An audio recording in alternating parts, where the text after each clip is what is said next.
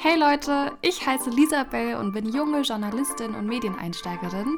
Und ich mache diesen Podcast hier, den Inside Medien Podcast, bei dem ich in jeder Folge mit einem Medienmenschen spreche mit interkulturellem Background. Meine Gäste frage ich dann in jeder Folge nach Tipps und nach Ratschlägen für die nächste Generation an Medienmenschen und Journalistinnen wie mich. Noch mehr Tipps findet ihr auf Instagram unter Inside Medien und jetzt wünsche ich euch noch ganz viel Spaß beim Hören dieser Folge. Habe heute eine ganz besondere Person bei mir im Inside Medien Podcast. Er ist Absolvent der Deutschen Journalistenschule, hat fünf Jahre für die Süddeutsche Zeitung geschrieben, war bereits Korrespondent in New York und arbeitete jetzt beim Bayerischen Rundfunk als Reporter für Cyber- und IT-Sicherheit. Hallo Hakan. Hey, hey.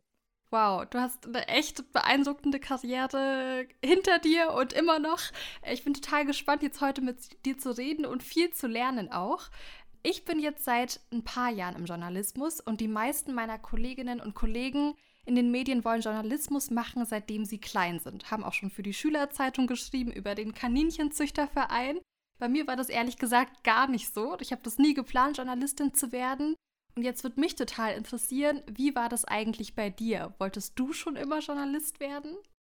Äh, ehrlich gesagt, nein. Das war jetzt nicht so der große Kindheitstraum, dass ich wusste, uh, ich will über Missstände in der Welt berichten, jetzt ganz blöd formuliert, ne? sondern ich wusste extrem lange nicht, was ich machen will. Ich wusste, ich kann gut mit Sprache umgehen, aber in erster Linie war äh, mein Wunsch, so spät wie möglich anfangen zu arbeiten, weil ich mir dachte, boah, wenn ich 40 Jahre arbeiten muss, äh, wie kann ich das ein bisschen verzögern? Plus, ich fand Studieren auch ganz nice, also habe ich erstmal studiert und wusste dann auch noch nicht, was ich machen sollte. Meine Eltern wollten immer so, mach was Gescheites, äh, werd irgendwie Lehrer. Mhm. Ähm, ich wusste, ich habe keine Lust, Lehrer zu sein, weil ich sehr ungeduldig war, früher zumindest in Sachen erklären. Aber wie das halt so ist. Und irgendwann dann, als ich fertig war mit dem Studium, in den letzten ein, zwei Jahren, habe ich festgestellt, okay, was gäbe es überhaupt für Optionen? Eine Option war Werbetexter, die andere mhm. Option war eine Doktorarbeit, die dritte Option war Journalist. Und dann dachte ich, Journalist reizt mich tatsächlich am meisten. Aber ich habe es danach nie bereut. Äh, tatsächlich, als ich angefangen habe, ich finde es sehr, sehr nice als Job. Und das wäre jetzt auch fast meine nächste Frage gewesen. Und zwar, die Frage stelle ich auch total gerne im Podcast, einfach weil viele schon damit ihre Erfahrungen gemacht haben, dass Eltern mit einem anderen Background oft sich für das eigene Kind so einen sicheren und gut bezahlten Job wünschen, wie Arzt oder Ingenieurin oder Lehrer. Ähm, und als du dann aber zu Hause dann gesagt hast, ich werde jetzt wirklich Journalist, wie hat da deine Familie reagiert? Also klar, so Arbeiterhaushalt und meine Mama sagt, also auf Türkisch heißt das immer Gott, äh, die Übersetzung wäre, tritt niemand anderem auf den Fuß, mhm. weil du nicht weißt, was für Probleme du dir äh, einhandeln kannst. Und Journalismus ist ja so ein bisschen der Inbegriff ne, von ja, anderen auf stimmt. die Füße treten und sagen, äh, das läuft aber nicht so cool. Deswegen fand sie das, ich glaube, eine lange Zeit einfach schwierig. Mein Vater hat die ganze Zeit sich gewünscht, dass ich irgendwie bei so einem DAX-Konzern anfange, mhm. Hauptsache irgendwie reinkommen und einen safen Job haben.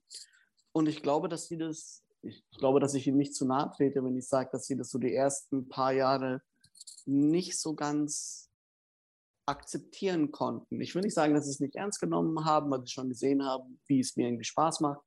Aber ich war halt auch irgendwie bei der ähm, Süddeutschen und bei der Süddeutschen war ich ähm, frei und da musst du ja selber Steuern abführen und mhm. das war für sie absolutes No-Go. Äh, wie kann das sein, das Finanzamt wird dich jagen, äh, was deine Steuern abführen, solche Sachen.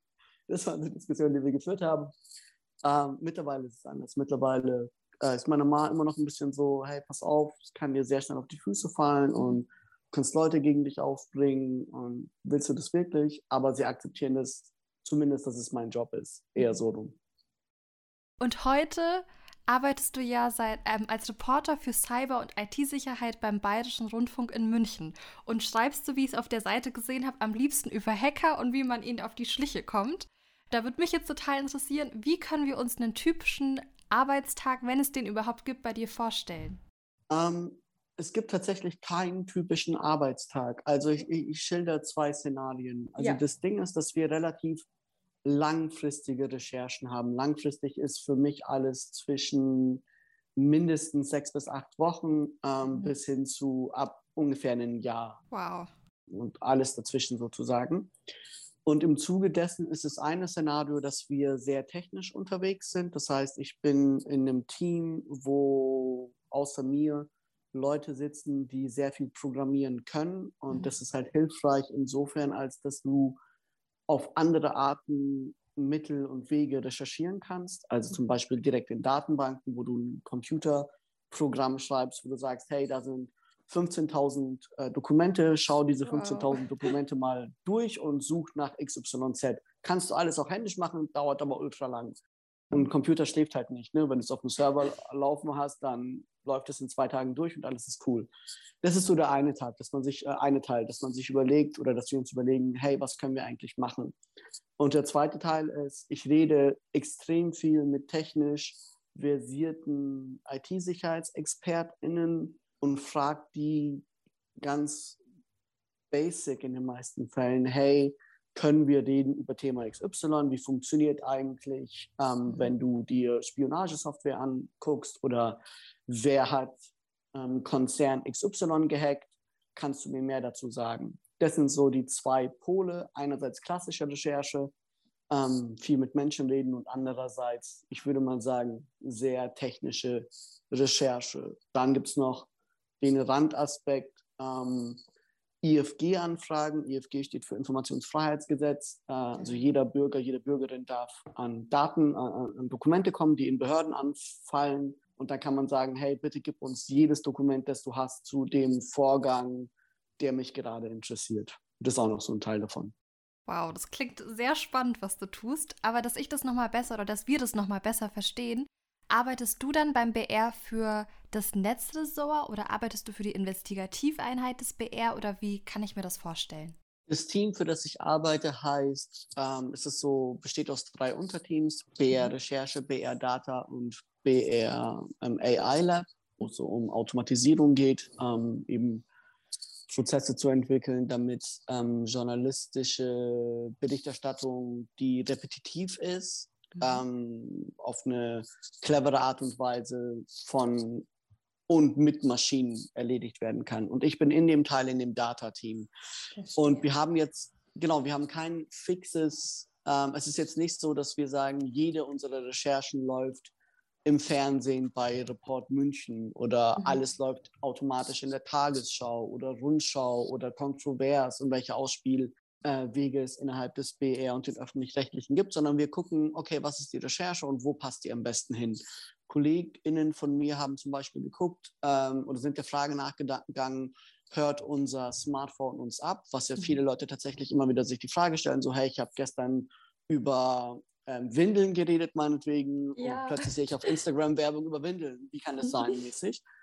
Und KollegInnen von mir haben sich das angeschaut und haben dann einen Film gemacht. Und der Film lief natürlich auch irgendwie auf der Tagesschau als Text. Äh, ja. äh, oder ich glaube, es war auf BR24 in dem Fall. Aber das Kernstück, würde ich sagen, war eine Reportage bei Puls Reportage. Habe ich gesehen, ja.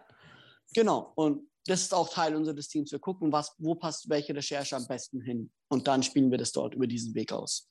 Und ich habe jetzt gesehen, dass du bereits Artikel geschrieben hast für BR24, für tagesschau.de oder auch für den Podcast Der Mann in Merkels Rechner. Das war für Bayern 2. Wie sieht da der Ablauf nochmal ganz konkret aus? Das heißt also, ihr recherchiert eine Sache und dann bietet ihr das einer anderen Redaktion im Haus an, oder? Genau, im Wesentlichen ist es so, dass wir im Vorfeld immer versuchen herauszufinden, ist hinter einem Aspekt, der uns persönlich interessiert, steckt eine Geschichte dahinter? Und wenn ja, was genau ist die Story? Und wenn wir feststellen, das ist etwas, was ultra kompliziert ist und wo wir Zeit dafür brauchen oder mhm. gerne uns diese Zeit nehmen würden, dann überlegen wir uns, okay, haben wir innerhalb des ähm, Bayerischen Rundfunks, weil für die arbeite ich am Ende des Tages, haben wir einen Ort, wo wir diese Story cool erzählen können. Und bei dem Podcast Der Mann in Merkels Rechner, das ist eigentlich ein ziemlich gutes Beispiel. Da gab es ähm, im Mai 2020 eben einen Haftbefehl gegen einen Hacker, der auf dem Abgeordnetenrechner von Angela Merkel war, also nicht im Kanzleramt, sondern im, im Abgeordnetenbüro. Und dieser ähm, Hacker wurde, gegen den ist ein Haftbefehl erlassen worden, erwirkt worden, so vom Generalbundesanwalt. Und das ist eigentlich so eine sehr hart nachrichtliche Story. Aber ich dachte mir, ist doch eigentlich in Gänsefüßchen schade, wenn man dieses Ding, wo äh, Leute fünf Jahre lang ermittelt haben am ja. Bundeskriminalamt und, und so weiter, wenn man das so kurz erzählt, könnte man das nicht größer erzählen? Könnte man nicht sagen, wie ist es denen überhaupt gelungen, diesen Typen zu finden? Und dann habe ich mir gedacht, okay, man hat dann ein sehr krasses Storytelling-Aspekt. Ähm, und wenn man diese Geschichte erzählen will, dann kann man es nicht wie einen normalen Artikel erzählen, sondern man braucht sehr viel Platz und muss sich Gedanken machen, wie erzähle ich diese Geschichte am besten, weil es am Ende des Tages super technisch ist, aber du willst ja ein ähm, breites Publikum erreichen. Und dann haben wir bei, mit den Bayern zwei Leuten, da ist eine Podcast-Redaktion, Klaus Uhrig und Till Ottlitz, und die haben sich unsere Story angehört, haben sich Notizen gemacht und haben gesagt, ja, okay, cool, können wir uns tatsächlich vorstellen. Und dann ist das am Ende ein Podcast geworden. Und so gehen wir eigentlich an viele Themen ran, dass wir uns überlegen, Verstehe. Wie ausführlich wollen wir es erzählen und wie spannend ist es überhaupt? Genau. Und da habe ich Chef, Chefinnen, die dankenswerterweise offen dafür sind, aber am Ende des mhm. Tages auch hin und wieder sagen, ha, das ist vielleicht zu nischig oder wie auch immer. Verstehe. Ja. Nee, weil ich finde den BR-Podcast, ich habe den auch im letzten Jahr durchgesuchtet, fand den richtig gut, erzählt auch äh, und erzählt ja die Geschichte von dem krassen Cyberspionagefall. Und da würde mich jetzt noch interessieren, wie geht man da eigentlich redaktionell, aber auch so dramaturgisch, storytelling-technisch vor bei so einem krassen Fall? Also wie, mir ist auch immer aufgefallen, jede Folge, das Ende hatte immer so ein sehr, sehr spannendes Ende, dass man das kaum abwarten konnte, eigentlich in die nächste Folge zu hören.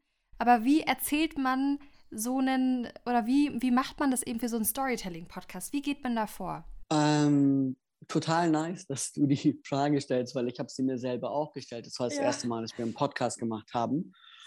Und da ist und, und da ist es tatsächlich so, dass wir den vor oder dass ich persönlich es als Vorteil empfinde, dass der Bayerische Rundfunk da an der Stelle extrem kompetente, nette und talentierte Leute hat. In dem Fall eben die bei Bayern 2, Klaus Ulrich mhm. und Till Ottlitz, die sich um Podcasts kümmern. Und ich habe natürlich relativ viele Bücher gelesen, wo geschildert wurde, wie Storytelling funktioniert und ähm, wie man am besten, was mich auch persönlich tatsächlich interessiert hat zu dem Zeitpunkt. Ich höre ultra viele Podcasts, ähm, wo so Recherche erzählt wird.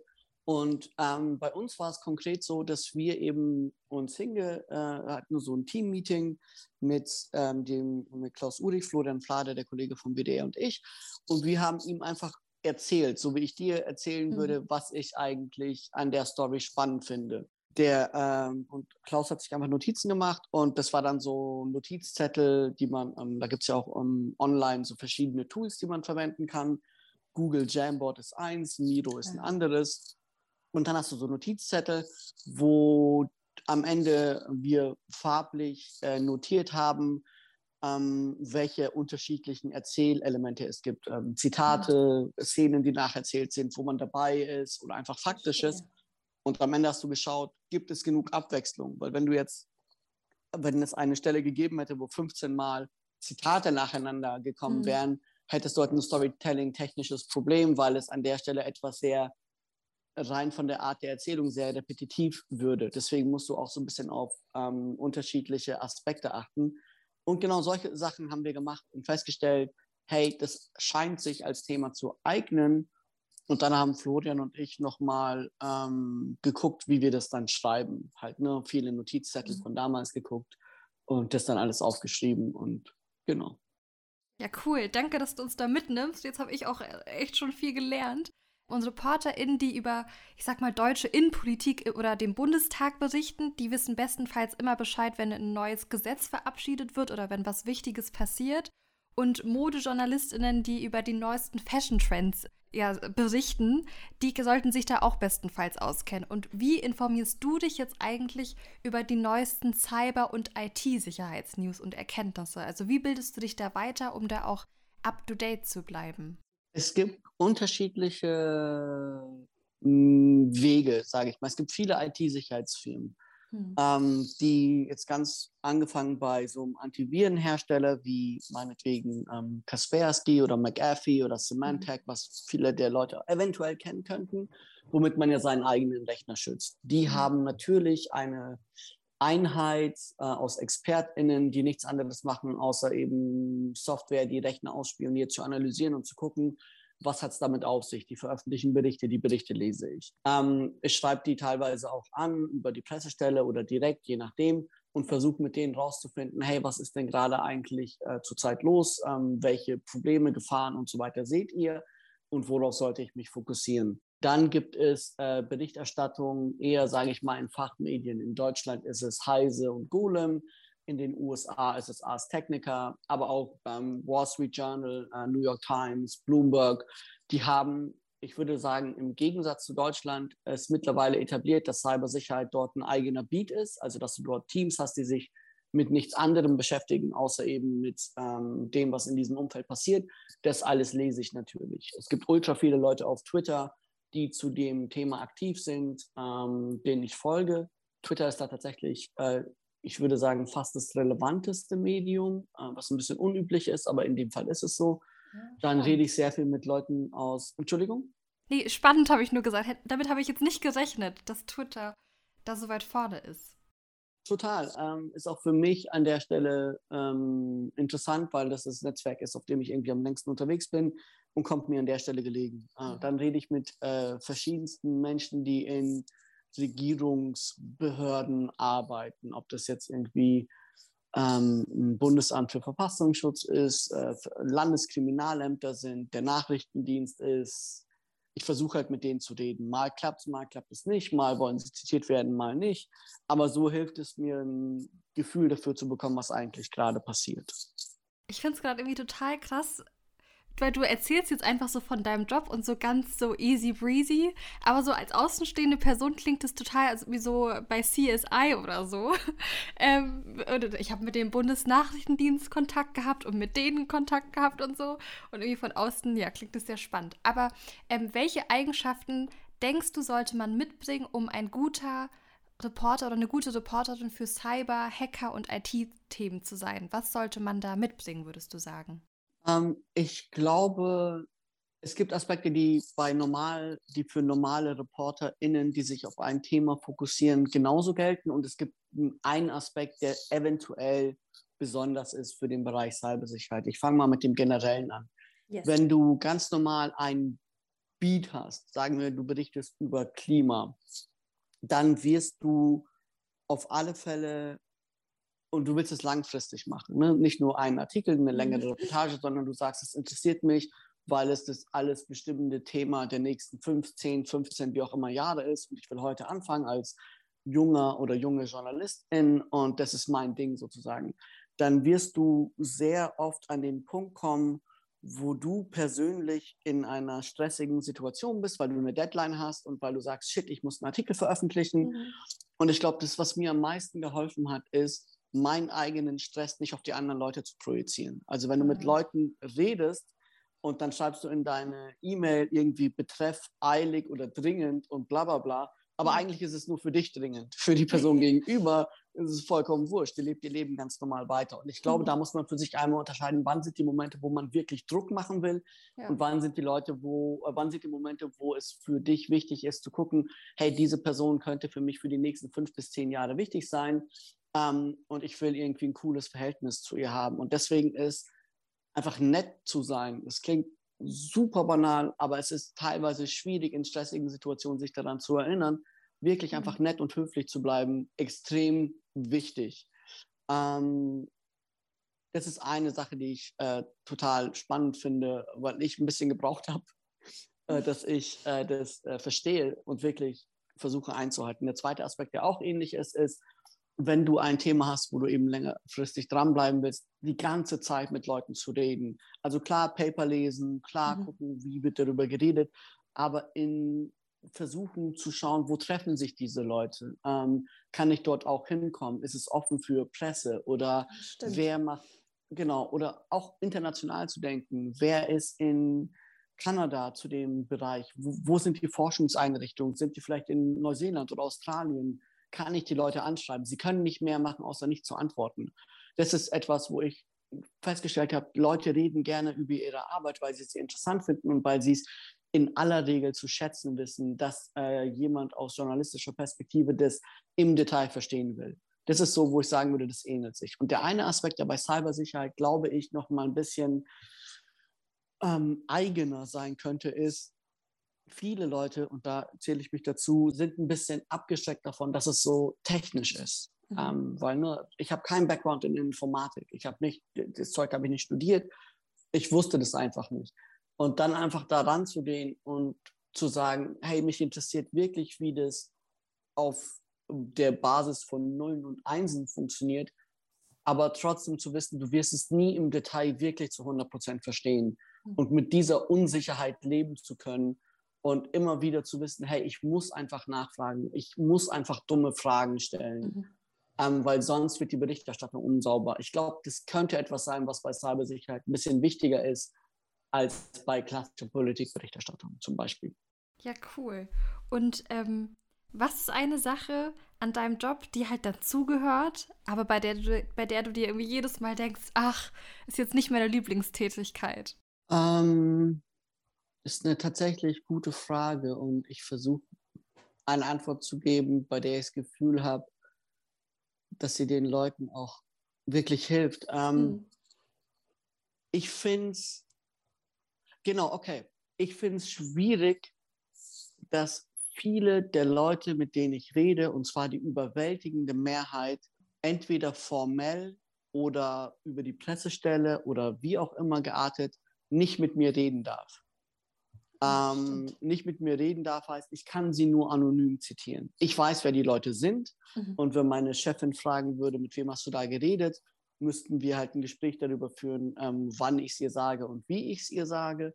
Aber für die breite Leserschaft wird am Ende des Tages im Artikel, oder ich sage den Satz nochmal, für die äh, breite Leserschaft wird im Artikel selbst nur stehen, die Leute durften nicht die Leute wollten anonym bleiben. Dann steht da so ein Satz drin. Und ich finde das ein bisschen frustrierend, weil ich dann von den Menschen, die meine Artikel konsumieren, erwarte, dass sie mir glauben, dass ich mit diesen Menschen geredet habe.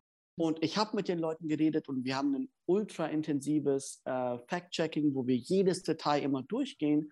Aber ich fände es natürlich besser, wenn die Artikel, die wir veröffentlichen, wenn wir sagen könnten, hier sind die Leute, die haben folgende Position, die mhm. haben folgenden Background und deswegen kannst du deren Aussagen entweder trauen oder halt nicht trauen. Aber ich sagte, ja. wer die Leute sind. Aber oft ja. genug haben wir das nicht. Und das empfinde ich als ähm, schade, weil es die Berichterstattung ähm, an der Stelle ein bisschen schwächt. Aber wir arbeiten trotzdem sehr, sehr technisch und haben den Luxus, dass wir uns eben nicht nur auf solche Aussagen verlassen müssen, weil wir selber sagen, wir holen uns die Spionagesoftware, wir analysieren die Spionagesoftware, wir gucken an, wie die Hacker arbeiten. Und das sind alles Daten.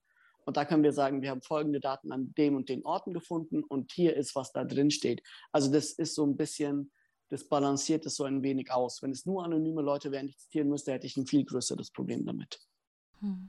Spannend. Und nochmal auf die letzte, weil das ist mir jetzt eben eingefallen. Würdest du auch sagen, dass man als Reporter für so welche Themen auch in gewisser Form mutig sein muss? Weil du kannst ja jederzeit irgendwie abgehört werden. Hattest du auch mal Angst oder hattest du auch schon mal diesen Gedanken oder diese Frage, die du dir vielleicht selbst gestellt hast mit, möchte ich das eigentlich machen? Weil du könntest dir ja auch theoretisch einfach über, weiß nicht, Journalist sein und über Wiesen, äh, Wiesen berichten über, fürs Mittagsmagazin. Also hattest du, gab es auch Momente, wo du irgendwie Angst hattest oder auch Respekt hattest vor dieser Verantwortung oder vor deinem Job?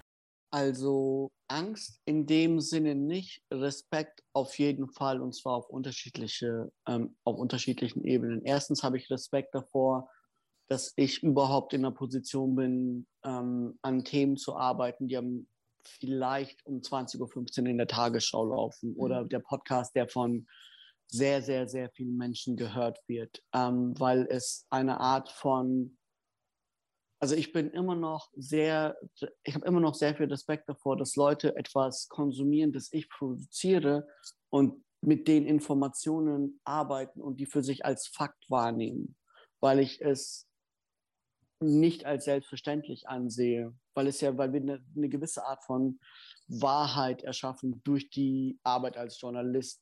In, also es klingt sehr hochtrabend, aber ist ja. meiner Meinung nach am Ende des Tages auch. Stimmt. Und das nicht zu unterschätzen, und immer im Hinterkopf zu haben, finde ich extrem wichtig, weil dieser Job auch irgendwann sehr, sehr routiniert ist und sehr viel sich einschleift und da im Hinterkopf zu haben, so hey, für mich ist es zwar ein 9-to-5-Job, aber der hat am Ende vielleicht folgende Auswirkung und ich bin mir dieser Auswirkungen bewusst. Das ist etwas, was extrem viel, ähm, ich glaube, guten Umgang damit bedarf. Und der zweite Aspekt ist, natürlich habe ich Respekt davor, weil viele ExpertInnen, mit denen ich rede, mir sagen, hey, pass auf, wenn du über diese Gruppe veröffentlichst, dann kann es ja. sein, dass sie versuchen werden, dich zu hacken einfach weil du die nervst und weil die keine Lust haben, dass immer was mit ihnen in Artikel, über sie in Artikeln steht und die wollen wissen, wer dir diese Informationen gibt.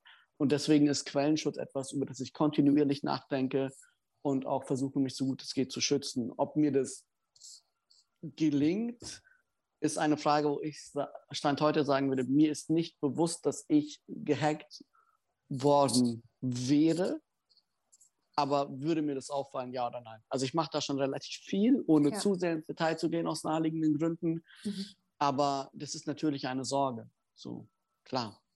Ja, krass. Und den Inside Medien Podcast hören vor allem junge Medienmenschen, die gerade noch im Studium sind oder die ersten Praktika machen oder im Volo sind und noch gar nicht so lange in den Medien sind.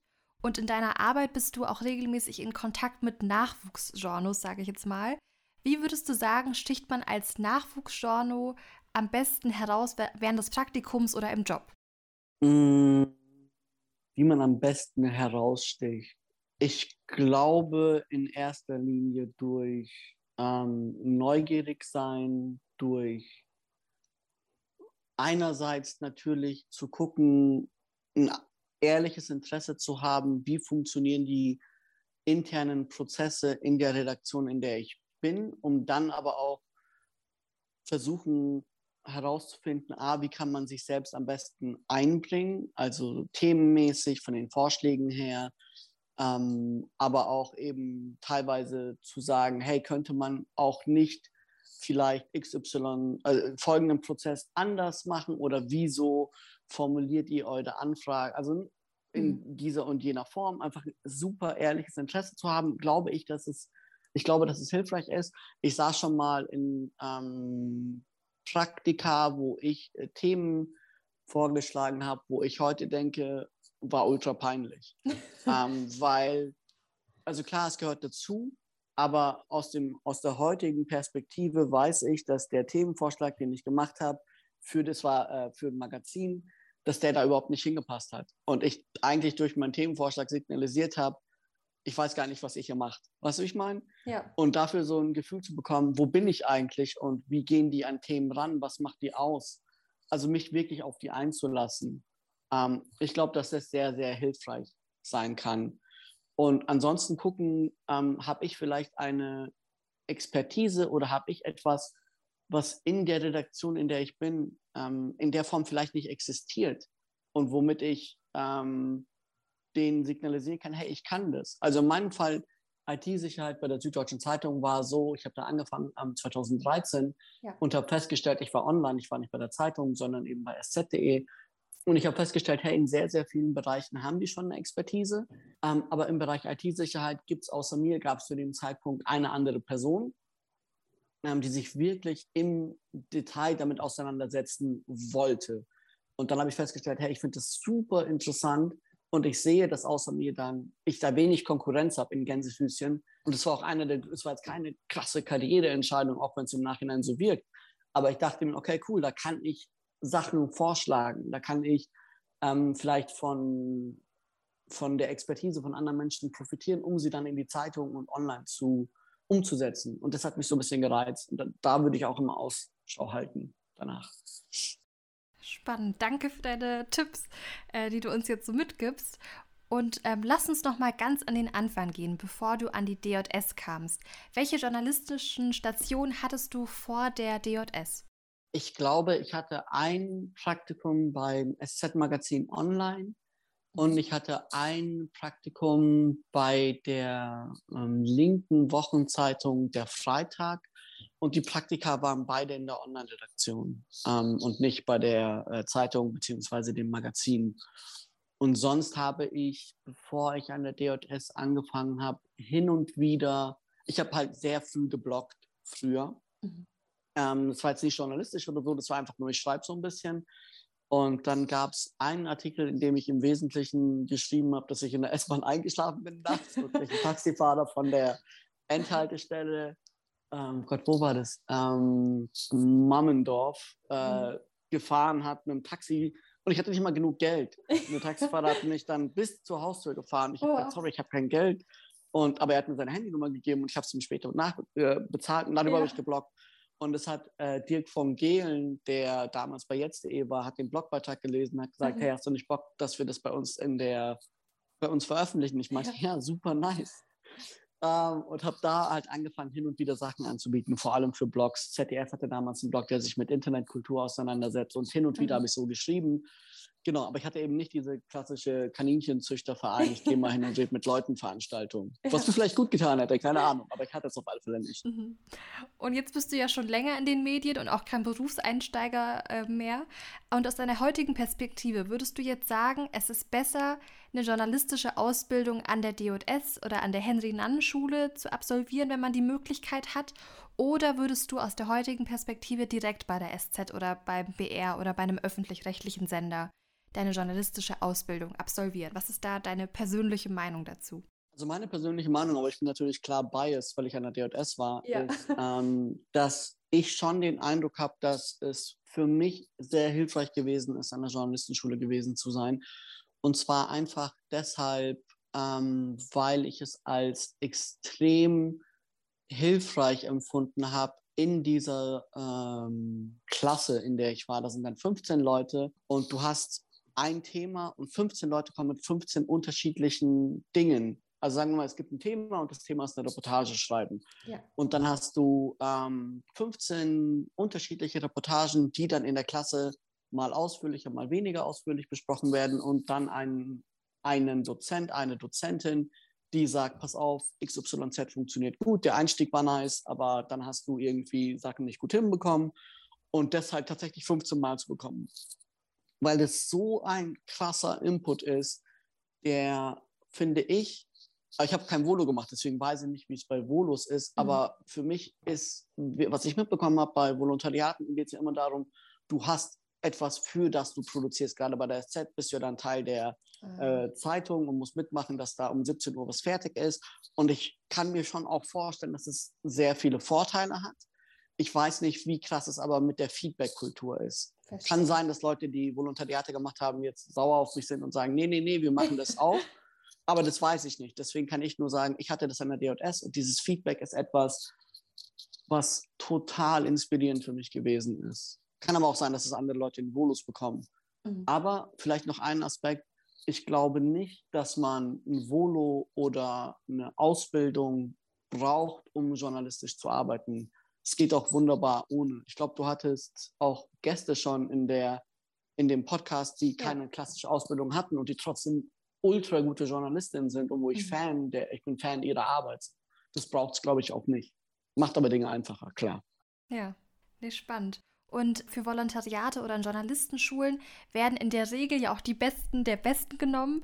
Und hattest du während deiner DJS-Zeit auch mal das Gefühl von, die anderen sind jetzt viel besser als ich? Mhm ich hatte, also ja, die Besten der Besten, so sehen sich Journalisten schon gerne, ähm, sei mal dahingestellt.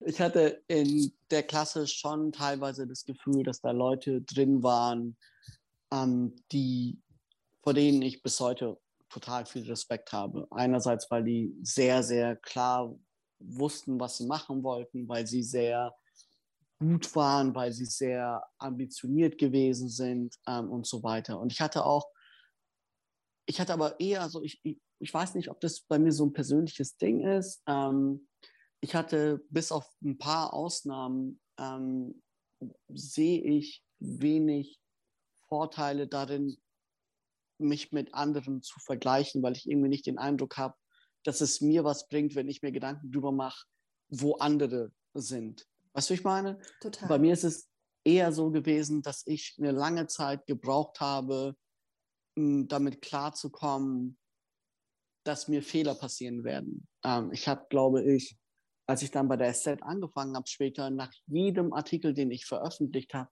ich habe den vier, fünf Mal gelesen, um sicherzustellen, ich habe ihn ja vorher schon auf versucht, die Fehler rauszubekommen und so weiter. Mhm. Aber ich hatte immer Angst, dass ich faktische Fehler mache. Ähm, und das ist auch etwas, was ich sehr, sehr lange mit mir getragen habe. ähm, dass ich lange gebraucht habe, um zu verstehen, vertraue einfach dem Fact-Checking vorher und es ist schon okay. Ähm, also dieses, da ist schon kein Fehler drin, weil wenn, dann hättest du ihn vorher gefunden und dann nicht panisch 15 Mal den Artikel zu lesen und zu gucken, mhm. shit, hat jemand anderes vielleicht einen Fehler gefunden. Das ist etwas, wo ich bei anderen ein Gefühl hatte, die können damit besser umgehen als ich. Und ich habe ein bisschen länger gebraucht, als es mir lieb ist zuzugeben, um damit klarzukommen. Nach der DJS hast du dann erstmal für fünf Jahre bei der Süddeutschen Zeitung gearbeitet. Was hast du da konkret gemacht und wie können wir uns da oder wie konnten wir uns da so einen Tag bei dir vorstellen? Also genau, ich habe bei der Süddeutschen angefangen und habe die erste Zeit berichtet über ähm, digitale Plattformen, also Facebook, damals vor allem auch Snapchat, ähm, weil das relativ gehypt war, so 2013, 14 rum. Mhm. Ähm, und Twitter, soziale Netzwerke generell wieder so, wie die funktionieren im Wesentlichen. Jetzt kein so Explainer, das ist Facebook, so, ja. das war auch 2013 schon alt, aber so die dahinterliegenden Dynamiken, wie soziale Netzwerke dafür, soziale Netzwerke dafür sorgen, dass es diese Plattformeffekte gibt und dass es schwer ist, wenn ein Ding sich erstmal etabliert hat, von da wegzukommen und so weiter. Darüber habe ich relativ viel berichtet, wurde dann aber aufgrund von glücklicher Umstände, sage ich, äh, mhm. würde ich so würde ich es mal formulieren, hatte ich die Chance, ähm, als Korrespondent nach New York zu gehen und mich für die Technikberichterstattung, um die Technikberichterstattung zu kümmern, eben aus New York heraus. Und das war das, was ich dann auch gemacht habe. Habe dort zwei Jahre gelebt war eine, würde ich im Nachhinein sagen, ziemlich, ziemlich nice Entscheidung und auch eben sehr viel Glück an der Stelle. Mm, und in der Phase war ja auch Wahlkampf und im Wahlkampf wurden die Demokraten gehackt. Stand heute weiß man eben durch den russischen militärischen äh, Geheimdienst GRU. Und dann habe ich eben auch mein ohnehin schon Interesse für Cybersicherheit hat dann dazu geführt, dass ich gesagt habe, cool, ich fokussiere mich ausschließlich darauf. Gab ja genug zu berichten tatsächlich. Und habe das dann von dort aus gemacht. Ja, krass. Und im Song von Alicia Keys über New York heißt es ja, wenn man es hier schafft, dann kann man es überall schaffen. Was ging dir da durch den Kopf, als du dann nach New York kamst? War das dann auch ein Gefühl von, ich habe es jetzt endlich geschafft oder ich beweise es euch jetzt allen? Ähm, also tatsächlich war es eher der interessantere Teil für mich, der menschliche Teil, ob ich es mhm. schaffen würde, in einer für mich komplett fremden Umgebung ein Gefühl von, ich fühle mich hier wohl hinzubekommen. Und das ja. hat tatsächlich sehr lange gedauert, weil klar, ich hatte super nette Menschen, die auch heute meine Freunde sind. Einer von ihnen heißt Christian Fahrenbach und schreibt einen äh, Newsletter für Cloud Reporter, ähm, der mich total nett ähm, und freundlich dort irgendwie mir dort begegnet ist und gesagt hat, hey, wenn was ist, ich bin immer da. Und zwar super nice. Ähm, aber trotzdem ist es ja so, du bist da alleine. Ich hatte niemanden dort. Und da ein Gefühl zu bekommen, ich bin hier gesettelt. Und es hat echt Monate gedauert. Äh, ich glaube, es fünf, sechs, sieben Monate, bis ich dieses Gefühl hatte. Aber journalistisch, ist, ich, ich formuliere es mal total übertrieben, aber mhm. wahrscheinlich dadurch sehr nah an der Wahrheit. die Süddeutsche Zeitung ist in New York nichts, was groß von Relevanz wäre, mhm. zumindest zu diesem Zeitpunkt, weil die Leute da eher schauen, okay, können wir mit der New York Times reden, können wir mit dem Wall Street Journal reden, vielleicht die Financial Times, Washington Post ähm, und das war's. Das, ist, das sind halt da die Referenzmedien. Ja. Was es aber wiederum auch viel, viel einfacher gemacht hat, für mich da an Leute ranzutreten und zu sagen, hey, ähm, ich würde gerne mit ähm, dir über äh, Cybersicherheit reden, lieber Forscher so und so, der an der Columbia University lernt. Und der krasse Unterschied, zumindest meiner Meinung nach, in USA versus Deutschland ist, dass es viel, viel, viel simpler ist, an Forschende heranzutreten, weil in Deutschland, es ändert sich langsam, aber es war lange Zeit nicht so, in Deutschland in wissenschaftlichen Zirkeln ist eher als in Gänsefüßchen verpönt mhm. galt, mit JournalistInnen zu reden, weil das ist ja nichts Seriöses. Ne? Auch jetzt sehr, sehr vereinfacht zusammengefasst. Ja, ja. Aber in den USA gehört es halt zu der Jobbeschreibung als Professor, Professorin, mit Medien zu reden, diesen Outreach zu haben. Mhm. Und das hat sehr einfach gemacht für mich in den USA. Und da sind halt sehr viele Startups auch gewesen, dann sehr viele Meetups, äh, wo ich einfach hingegangen bin und mit Leuten geredet habe. Und das war schon, ich sag mal so, zu, zu Fuß zehn Minuten zu gehen und dann an der Brooklyn Bridge zu stehen, ist schon, schon nochmal nice. was anderes, ja. als irgendwie am Marienplatz in München zu sein, auch wenn der sehr schön ist. Nee, und du hast jetzt schon über Unterschiede gesprochen. Ich habe in meiner Folge mit Yelda da ging es auch um die Unterschiede zwischen den privaten Sendern und öffentlich-rechtlichen Sendern. Und du hast jetzt für die SZ bereits gearbeitet und bist jetzt beim BR. Wo siehst du persönlich die größten Unterschiede zwischen den beiden Medienhäusern oder auch insgesamt zwischen öffentlich-rechtliches Fernsehen und eine Zeitung? Ähm, ein Aspekt, den ich kurz vorab ähm, schicken will, ist dadurch, ja. dass ich in einer Redaktion bin, die nicht ein klares, festgelegtes hier und da kümmern wir uns darum, dass unsere Recherchen meinetwegen im Fernsehen landen. Ich arbeite ja quasi, wir gucken, wo es am besten ist, wo wir die Recherche am besten ausspielen. Dadurch, dass ich in so einem Ding, in so einer Redaktion arbeite, mit, äh, habe ich eben nicht den Eindruck, dass ich Teil dieses ganzen Komplexes, BR, dass ich innerhalb des Komplexes BR auf so einer Art Insel bin, ähm, wenn es das so ein bisschen erklärt. Ähm, ansonsten würde ich sagen, dass der BR natürlich schon nochmal in vielen Aspekten, obwohl ich da sehr gerne arbeite, ähm, es dauert länger, bis Prozesse von Anfang bis Ende durchlaufen. Also ich glaube, das hatte Jelda auch, glaube ich, erwähnt, dass es zwischen ihrem Pitch und dieses Produkt, ich glaube, ein Jahr oder anderthalb Jahre, wenn ich mhm. mich noch korrekt erinnere, ja, dass stimmt. sie so einen Zeitraum genannt hatte. Ähm, Genau, und ich bin jetzt seit, ich glaube, das ist jetzt mein drittes Jahr und ich kann das für viele Bereiche nachvollziehen, woher das kommt. Und bei der SZ war es einfacher, sage ich mal, ähm, da gewisse Dinge einfach erstmal zu machen. Und ich habe bei der SZ aber auch komplett anders gearbeitet. Ich war halt da online und da war klar, hey, ich fange an um 7 Uhr und wir hätten gern Artikel zu dem Thema bis 14 Uhr wo ich heute sagen würde, wie zur Hölle habe ich das gemacht, weil jetzt habe ich halt nicht irgendwie sieben Stunden, sondern sieben Wochen oder sieben Monate. Ja. Deswegen habe ich auch so einen anderen Background mittlerweile, ähm, einfach indem ich arbeite. Ähm, ansonsten ist ein, glaube ich, anderer Unterschied noch zwischen öffentlich-rechtlichen und bei der SZ, wie, wie die Wahrnehmung ist. Ähm, einfach deshalb, weil ich glaube, und es ist ein bisschen verkürzt, aber das ist schon so, was mich erreicht, wenn du für eine ähm, Tageszeitung arbeitest, die innerhalb von Deutschland auch ein entsprechendes Renommee hat, dann ist es so, dass es gelesen wird, meinetwegen in Berlin im Regierungsviertel, äh, im, im Parlament, dass du dort halt andere Leute erreichst, weil die gucken, okay, was ist auf der ersten Seite der Bild, worüber schreibt die FAZ, Handelsblatt, SZ. Und dann bist du innerhalb dieses Zirkels.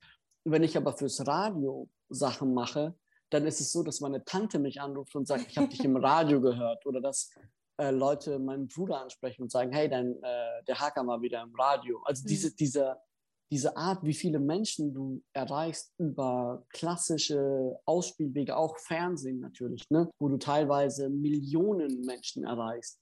Das ist etwas, womit ich noch klarkommen muss, weil das absurde Größen sind teilweise und wer das alles wahrnimmt. Und das ist schon ein Unterschied zwischen klassischer, ähm, also jetzt kein Unterschied zwischen privat und öffentlich-rechtlich, sondern mhm. Ausspielwege, konkret SZ versus ähm, Bayerischer Rundfunk, für mich zumindest. Ja, spannend. Und in einem Artikel, den du mal geschrieben hast, steht der Satz, Journalismus hat wenig mit Talent zu tun. Was meinst du damit? Ah, genau. Ähm, ich habe die Erfahrung gemacht, dass viele Menschen, die in diesem Beruf arbeiten, also ne, dass es oft Leute gibt, die sagen, boah, ich könnte kein Journalist sein, weil ich kann nicht schreiben. Mhm. Und das ist meiner Meinung nach ein ähm, verkürztes Verständnis oder eine un, ein unnötiger Respekt vor diesem Beruf, der darauf auf so eine Art Mythos basiert, boah, krass, JournalistInnen sind alles total talentierte äh, Schreiber und können einfach gut mit Sprache umgehen. Und klar, das spielt schon eine gewisse Rolle. Ich habe ja auch vorhin gesagt, ich wusste, dass ich gut mit Sprache kann und so weiter. Aber am Ende ist es alles, gerade journalistisches Schreiben, ist sehr, sehr äh, reglementiert. Also wenn du eine Nachricht schreibst, dann fängst du mit der wichtigsten Information an. Ähm, und dann kommt der zweitwichtigste Satz. Also ne, sehr schablonartig, wie ich es jetzt zusammenfasse. Ähm, und alles andere ist ja auch unterschiedlich. Also Medien haben sich ja total verändert. Es gibt ja auch so, wie du, wie nutzt du TikTok ähm, für journalistische Berichterstattung? Kannst du es dafür nutzen? Ja. Und wie machst du das am besten? Also es gibt nicht mehr dieses eine Verständnis davon, wie man ähm, Journalismus macht. Und deswegen eröffnet es für meiner Meinung nach viel mehr Menschen die Option, in diesem Bereich tätig zu werden. Und einfach zu sagen, shit, ich kann nicht gut schreiben, ich bin da nicht talentiert, ist bei weitem kein Ausschlussgrund mehr. Und deswegen finde ich es cool, wenn man sich vergegenwärtigt, dass vieles von dem, was am Ende tatsächlich gemacht wird, nur Handwerk ist, nur ein Verständnis davon ist, was ist das, was ich äh, rüberbringen will. Das ist eine gewisse Information. Wie kann ich die am besten rüberbringen? Und dann hast du unterschiedliche Wege, ähm, wie du das machen kannst. Und deswegen finde ich es wichtig, halt, sich das im Hinterkopf zu bewahren, dass es keine Frage des Talentes ist, sondern eine Frage des Willens, ob man Bock hat, sich das Handwerk anzueignen, wenn es das für dich erklärt. Ja, nee, total. Und ich bin jetzt seit äh, knapp zwei Jahren im Journalismus und das ist auch so eines meiner größten Ziele oder irgendwie eine Sache, an der ich sehr arbeiten möchte, ist in meinem Handwerk besser zu werden von Mal zu Mal. Und hättest du jetzt konkrete Strategien oder Ansatzpunkte für mich oder für uns, um im eigenen Handwerk besser zu werden? Ich bin ein großer Fan ähm, des Kopierens. Ich bin ein großer, also jetzt nicht irgendwie eins zu eins Plagiate natürlich, aber zu gucken, wie machen das eigentlich die anderen? Ähm, wer ist in dem Bereich? Und deswegen ist Beat Reporting auch so nice für mich, weil ich gucken konnte, wer kümmert sich in den USA äh, um dieses Thema, worüber schreiben die und wie schreiben die darüber. Hm, ich hatte eine Zeit lang ähm, mich sehr viel auch mit dem Islamischen Staat, dem sogenannten Islamischen Staat beschäftigt ähm, und der Politik in den USA, ähm, wie sie dagegen vorgegangen sind. Und da gibt es ultra viele nice Bücher. Und das alles zu lesen, zu schauen, okay, wie sind die rangegangen? Was haben die gemacht? Ähm, wie haben die ihre Recherche aufgebaut? Wo reden die drüber? Alles zu konsumieren und zu gucken, was davon kann ich für mich übernehmen ähm, um auch mal ein Beispiel zu bringen, das nicht aus dem Bereich irgendwie Terror oder Spionage kommt. Megan mhm. Tui hat ein Buch geschrieben über äh, Me Too, das She Said heißt. Und dort berichten sie einerseits natürlich, wie sie diese ganzen, diese Harvey Weinstein-Sache, Weinstein-Sache ähm, aufgearbeitet haben, aber sie erzählen auch, wie sie Menschen dazu gebracht haben, mit ihnen zu reden, wie sie Vertrauen aufgebaut haben. Und für mich ist es sehr, sehr hilfreich zu gucken, wie machen das andere, wie gehen sie mit Problemen um, mit denen ich auch zu tun habe, weil es auch etwas ist, was viele Leute, ähm, glaube ich, in der Form nicht realisiert haben. Die Fragen, die ich mir stelle, haben sich andere hundertmal gestellt auch. Ja. Und da einfach zu gucken, wie gehen die mit dem Problem um? Kann ich da was für mich mitnehmen? Oder wie haben Leute es geschafft, aus ähm, Menschen, Menschen dazu zu bringen, dass sie ihnen Sachen erzählen, die sie sonst keinem erzählen würden. Da gibt es einen hervorragenden Podcast in den USA, der Fresh Air heißt, äh, mit Terry Gross, den gibt es, glaube ich, seit Jahrzehnten. Und die, die Art und Weise, wie die schafft, mit Menschen Interviews zu führen, dass die Menschen sich öffnen und plötzlich Dinge sagen, wo sie einen Satz später sagen, shit, ich hätte nie gedacht, dass ich das irgendjemandem erzähle und jetzt sage ich es in einem Mikrofon von einem Millionenpublikum. Einfach sich das alles reinzuziehen und einfach eben neugierig zu bleiben. Und das ist das, was am meisten hilft Zumindest mir. Ja, mir hilft es total, mir hilft es auch total. Ich mache das auch sehr, sehr gerne, dass ich mir irgendwie anschaue, wie machen das eigentlich andere Leute, wie bauen eigentlich andere Leute ihren Beitrag auf oder haben das irgendwie gemacht. Kann ich, stimme ich dir total zu. Und jetzt harter Themenwechsel. Du bist seit über zehn Jahren jetzt in den Medien und würdest du sagen, hat sich in den, hat sich in Sachen Diversität im Journalismus in den letzten Jahren etwas verändert? Nimmst du eine Veränderung wahr oder ist alles oder sind wir noch, äh, sind wir da geblieben, wo es auch vor zehn Jahren war? Ähm, ich glaube, vieles ist, hat sich insofern verändert, als dass es eine sehr öffentlich geführte Diskussion und Debatte darüber gibt, die auch Menschen beinhaltet, die vollkommen selbstverständlich von sich aus sagen, hey, ich gehöre da rein hey, meine Stimme ist wichtig. Die Perspektive, die ich mitbringe als jemand, der aus einem ähm, Background kommt, der eher Arbeiter-Background ist äh, oder Arbeiterhaushalt. Ähm, oder ich habe eine Perspektive, meine Eltern kommen aus ähm, der Türkei, was in meinem Fall ist. Oder meine Eltern kommen aus dem Iran und ähm, ich hab, bin Muslim oder wie auch immer. Dass dort eine gewisse Art von ähm, Akzeptanz zumindest zu beobachten ist, auch durch ähm, Organisationen, und ich bin Teil davon, deswegen sage ich das der Transparenz halber, mhm. äh, neue deutsche MedienmacherInnen, die das einfordern. Hm, das ist etwas, was ich als sehr befreiend äh, wahrnehme. Gleichzeitig ist es auch etwas, was eine Drucksituation erschafft, weil viele Leute, wenn sie in eine Redaktion reinkommen, irgendwie von vornherein gebucht werden auf ein Thema. Ja. Und wo ich immer sagen würde, hey, ihr müsst nicht nur, weil ihr den Background habt, über dieses Thema berichten, sondern macht das, worauf ihr Bock habt. Aber es reicht schon, dass ihr quasi da seid und in Diskussionen vielleicht eure Perspektive äh, mit einbringen könnt, aber eben nicht müsst. Das ist äh, etwas, was ich cool finde. Aber, und das ist ein Aspekt, den ich äh, letztens von einem Experten, dessen Name mir gerade nicht einfällt, aber der hat das gesagt, der hat für die BBC die Zahlen sich angeschaut und der hat den, wie ich finde, sehr smarten Punkt gemacht, der, wenn ich ihn gleich sagen werde, total naheliegend klingt. Aber man muss halt erstmal drauf kommen. Der hat gesagt, es reicht nicht aus zu gucken, wie viele Leute in einer Redaktion einen Background haben, der irgendwie diversity-mäßig ähm, dazu beiträgt, dass die Berichterstattung vielfältiger wird, sondern er hat gesagt, ihr müsst anschauen, wie viel Geld im Unternehmen geht an ah, welche ja, Gruppierungen. Ja. Weil er gesagt hat, Money equals Power. Und wenn ähm, 50 Prozent des Etats trotzdem an jetzt Männer geht, vereinfacht gesagt, dann muss man sich die Frage stellen, ist es wirklich diversity-mäßig wünschenswert, wenn die ganzen Leute, die gerade nachkommen, nicht in Positionen sind, ähm, die ihnen gewisse Kraft und, und, und gewisse ähm, Befugnisse ermöglichen, nämlich Dinge zu entscheiden. Mhm. Und das ist ein Aspekt, den ich, äh, bei dem ich es auch wichtig finden würde, da mehr drüber zu reden wo sind diese Leute? Und wenn du zum Beispiel jemanden hast wie äh, Yelda, mit der du ja auch geredet hast, ja. die dann von sich und die eine Produktionsfirma hat, wie nice ist es bitte? Total. Genau.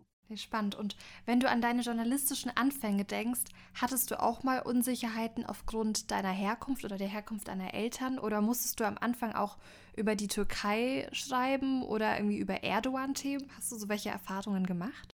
Ähm, ich hatte das Glück, dass es nie an mich, äh, dass ich nie diese Themen machen musste. Aber ich habe, glaube ich, auch immer sehr, sehr klar kommuniziert, was ich kann und was ich machen will. Und als es diese Gezi-Proteste gab, habe ich halt von meiner Seite aus gesagt, hey, es gibt jetzt auf Twitter, weil Twitter in der Türkei auch irgendwie so ein Ding ist, über Jahre lang äh, ja. sehr stark genutzt wurde.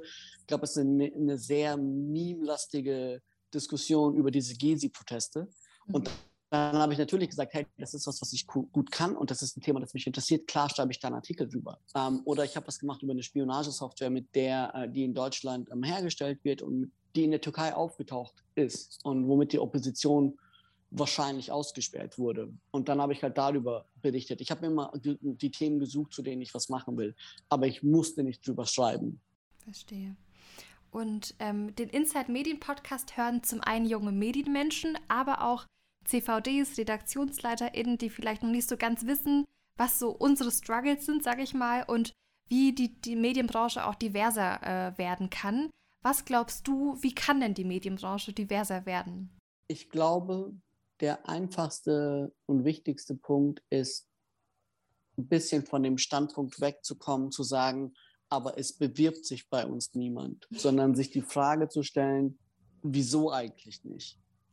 Ja. Wieso ist es so, dass ähm, es über lange Jahre so gewesen ist, dass sich nur Leute aus AkademikerInnen äh, Umgebungen beworben haben? Wieso ist Journalismus für Menschen aus einem Umfeld, wo klassisch äh, Blue-Collar-Worker und so weiter, wieso bewerben die sich nicht? Mhm. Und dann zu gucken, wie kann ich diese Menschen erreichen? weil um, sich einfach hinzustellen und zu sagen, hey, zu uns kommt niemand, deshalb, wir würden wir gerne, aber, aber, ähm, shiftet die Verantwortung. Und ich finde, wenn man sich auf die Fahne schreibt, äh, etwas zu sein, was die Gesellschaft abbildet, und das ist ja mediale Repräsentanz, ist ja genau das, dass du abbildest, was passiert, wie die Gesellschaft ist. Und du kannst sie nicht nur abbilden mit Leuten, die nicht Teil davon sind, sondern du brauchst auch Leute aus diesem Background, die dir sagen können, hey, ich bin Teil dieser Kultur, über die ihr berichtet habt, äh, jahrelang, aber ihr hattet, es war niemand, konnte aus erster Hand sagen, übrigens, diese Aspekte sind auch wichtig. Ähm, und das ist, glaube ich, der Punkt, wo ich glaube, dass man am meisten sich eben diese Frage stellen muss. Und eben dieser zweite Aspekt, ähm, wo geht das Geld innerhalb der Redaktion hin und ähm, wer bekommt dieses Geld eigentlich? Und wie viele Entscheidungen haben Menschen, die als Minderheit gelabelt werden? Hm. Und jetzt nochmal meine abschließende Frage an dich, Hakan, heute. Ähm, welchen abschließenden Ratschlag hast du für uns junge Medienmenschen? Ähm, ich glaube, der Punkt, der mir am meisten geholfen hat, ist, im Zweifel immer die E-Mail zu schreiben, anstatt sie nicht zu schreiben. Mhm. Im Zweifel immer zu gucken, kann ich mit anderen Leuten reden? ähm, kann ich Hilfe in Anspruch nehmen? Kann ich ähm, versuchen zu lernen von ähm, anderen, die schon zwei, drei Schritte eventuell weiter sind? Weil viele Leute, ist meine Erfahrung, tatsächlich sehr gerne helfen äh, in, in, in diesem Umfeld. Das kann sein, dass andere Menschen da andere Erfahrungen gemacht haben, das weiß ich nicht ich habe bis jetzt immer gute Erfahrungen gehabt, damit einfach zu sagen, hey, mich würde interessieren, wie du eigentlich folgendes Thema siehst. Ähm, und genau, das ist etwas, was ich mache. Und einfach immer höflich bleiben. Also es klingt so blöd und ich meine, ich will das auch nicht falsch verstanden wissen. Ich will das nicht wissen, wenn jemand dir gegenüber arschig ist und rassistisch ist, um es jetzt mal sehr klar zu sagen, mhm. dann musst du ihm nicht angrinsen. Das ist nicht, was ich meine. Aber ich glaube, es, es gibt oft Situationen, wo man eigene Unsicherheiten, eigenen Stress unkanalisiert weitergibt. Ja. Und dann in der Situation einfach kurz innezuhalten und zu denken, hey, wieso bin ich gerade so? Und dann im Zweifel zu sagen, ich bin lieber an, der, an dem Punkt nett. Ich glaube, das ist schon etwas, was einem helfen kann. Aber ich weiß okay. nicht, die Leute, die das hören, wenn sie da eine andere Meinung haben, ich bin total offen für, hey, du erzählst da Bullshit, weil du bedenkst nicht folgende 15 Sachen. Kann auch vollkommen gut sein, so, ne? Nee, aber ich sehe das tatsächlich auch ähnlich. Und zwar zu, zum einen, um nochmal über deinen ersten Punkt zu sprechen, ich bin ein ganz, ganz, eine ganz große Anfechterin vom Satz, mehr als Nein sagen können Leute nicht. Also schreibt einfach mal die Mail raus oder ruft da einfach mal an. Weil mehr als nicht antworten können Leute nicht. Und dann ist man ja immer noch am selben Punkt und hat es zumindest probiert. Nee, äh, vielen, vielen Dank, Hakan, für deine Zeit. Äh, danke, dass du heute im Inside Medien Podcast mit dabei warst. Ich habe echt viel gelernt, tolle Einblicke bekommen in deinen Job. Deshalb, ja, danke nochmal an dich. Ich habe zu danken. So, liebe Leute, das war die Folge mit Hakan für den Inside Medien Podcast. Dankeschön, dass du, dass ihr bis zum Ende dran geblieben seid. Ich freue mich total. Ich habe echt tolle Einblicke erhalten in seinen Job in diesem Gespräch. Ich hoffe, ihr auch.